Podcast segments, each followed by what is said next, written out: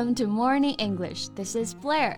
Hi guys，欢迎大家收听早安英文。This is Jan。节目开始之前呢，先说一个小福利。每周三我们都会给粉丝免费送纸质版的英文原版书、英文原版杂志和早安周边。微信搜索“早安英文”，私信回复“抽奖”两个字，就可以参与我们的抽奖福利啦。很多奖品都是花钱都买不到的。对，这些奖品呢，都是我们老师为大家精心所挑选的，是非常适合学习英语的学习材料，而且是你花钱都很难买到的哦。所以坚持读完一本原版书、杂志，或者是用好我们的早安周边，你的英语水平一定会再上一个台阶的。快去公众号抽奖吧，祝大家好运！A Jan，你会说法语吗？No, I can't. Bonjour is all I know. 那可太好了。So I've learned a few French words recently. 我最近学了几个法语词啊，你来猜猜什么意思吧？Okay, sounds fun. Okay, so the first one, um, je m'appelle Blair. That's easy. My name is Blair. yes. 第二个，Yves Saint Laurent. Yves Saint Laurent. Yeah. Pardon my French, but it doesn't ring a bell. 这这个什么意思啊？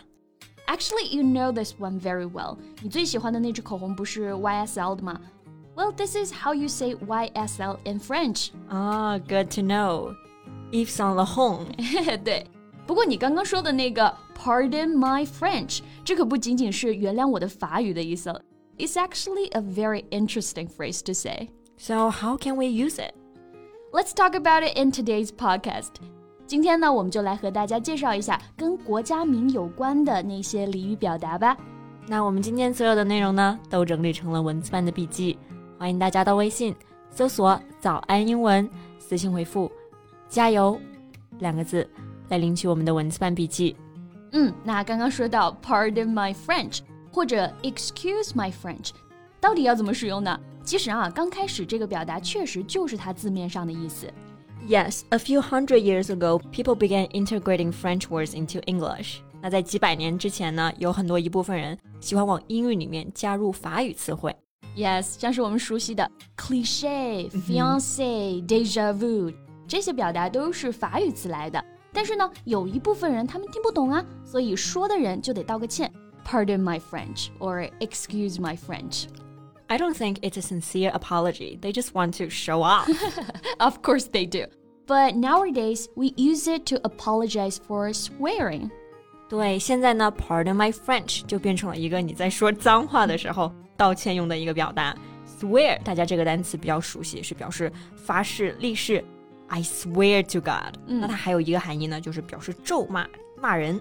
Yes, so for example, Oh, I've had such a shit day。那我今天可过得太糟了。那这个 s h i t 这个单词就属于 swearing word，所以你在后面呢可以加一句 Oops, pardon my French，不好意思啊，我说了脏话。Yes，那其实现在很多人故意骂人的时候，还要特意加上这么一句 Pardon my French，就好像你准备好了吗？我要开始骂你了。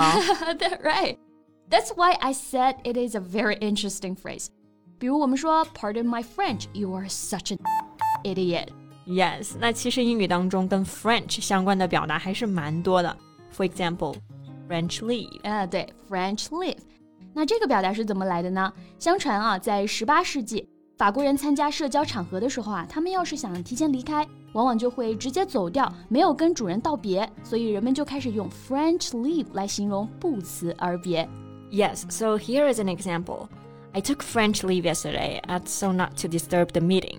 我昨天开会的时候呢，不辞而别是为了不影响大家。我觉得这个表达确实也很符合法国人他们随性的那种风格啊。对，那除了 French，还有很多跟国家名相关的俚语表达。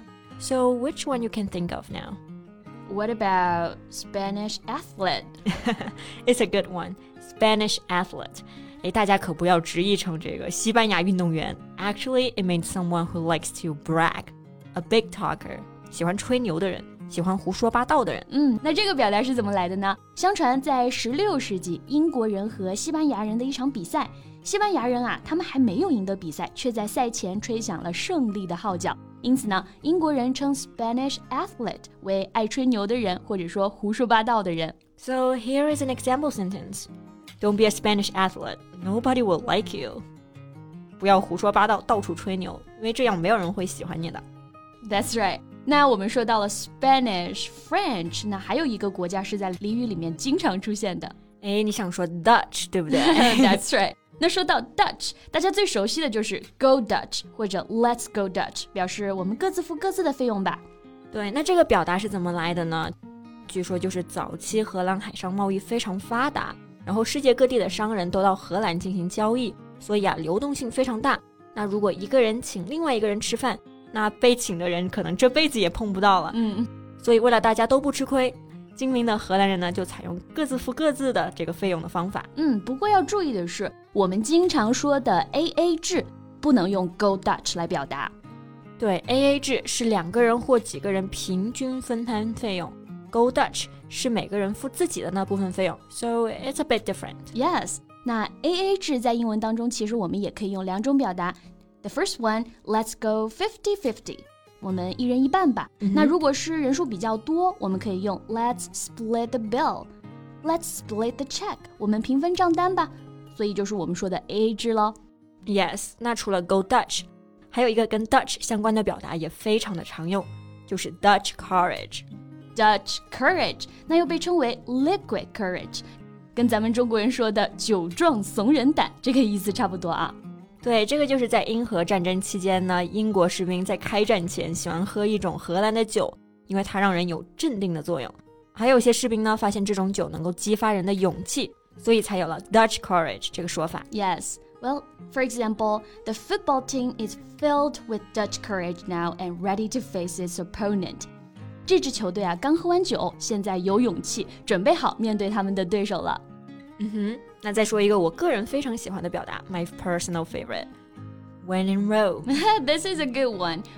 When in Rome，其实后面还有一句啊，When in Rome, do as the Romans do. Rome 就是我们说的罗马，Romans 罗马人，在罗马的时候呢，就要做罗马人做的事情。对，所以我们就可以理解为入乡随俗。When in Rome。So here's an example. I really want to try the local food. You know, when in Rome. 我真的好想尝一尝地道的当地菜，入乡随俗嘛。 Yes，那跟罗马相关的表达还有一个，咱们中文当中呢也有直接的对应。 Yeah, all roads lead to Rome. 条条大路通罗马。 That's exactly right. All roads lead to Rome. 意思就不用赘述了。For example, you can say, "Let bygones be bygones. Snap out of it. All roads lead to Rome." 过去的就让它过去吧，别再想了。条条大路通罗马。Yes. So among all these phrases we've talked about today, which one is your favorite? Actually, I don't have a favorite, but I'm definitely gonna use pardon my French more often. it sounds sarcastic. That's exactly right. OK，那我们今天就讲到了各种跟国家名相关的英文表达。那大家还知道有哪些呢？欢迎在评论区留言给我们哦。嗯，那我们今天的节目就到这里啦。最后再提醒大家一下，我们今天的所有内容呢，都整理成了文字版的笔记，欢迎大家到微信搜索“早安英文”，私信回复“加油”两个字来领取我们的文字版笔记。So thank you so much for listening. This is Jen. And this is Blair. See you next time. Bye.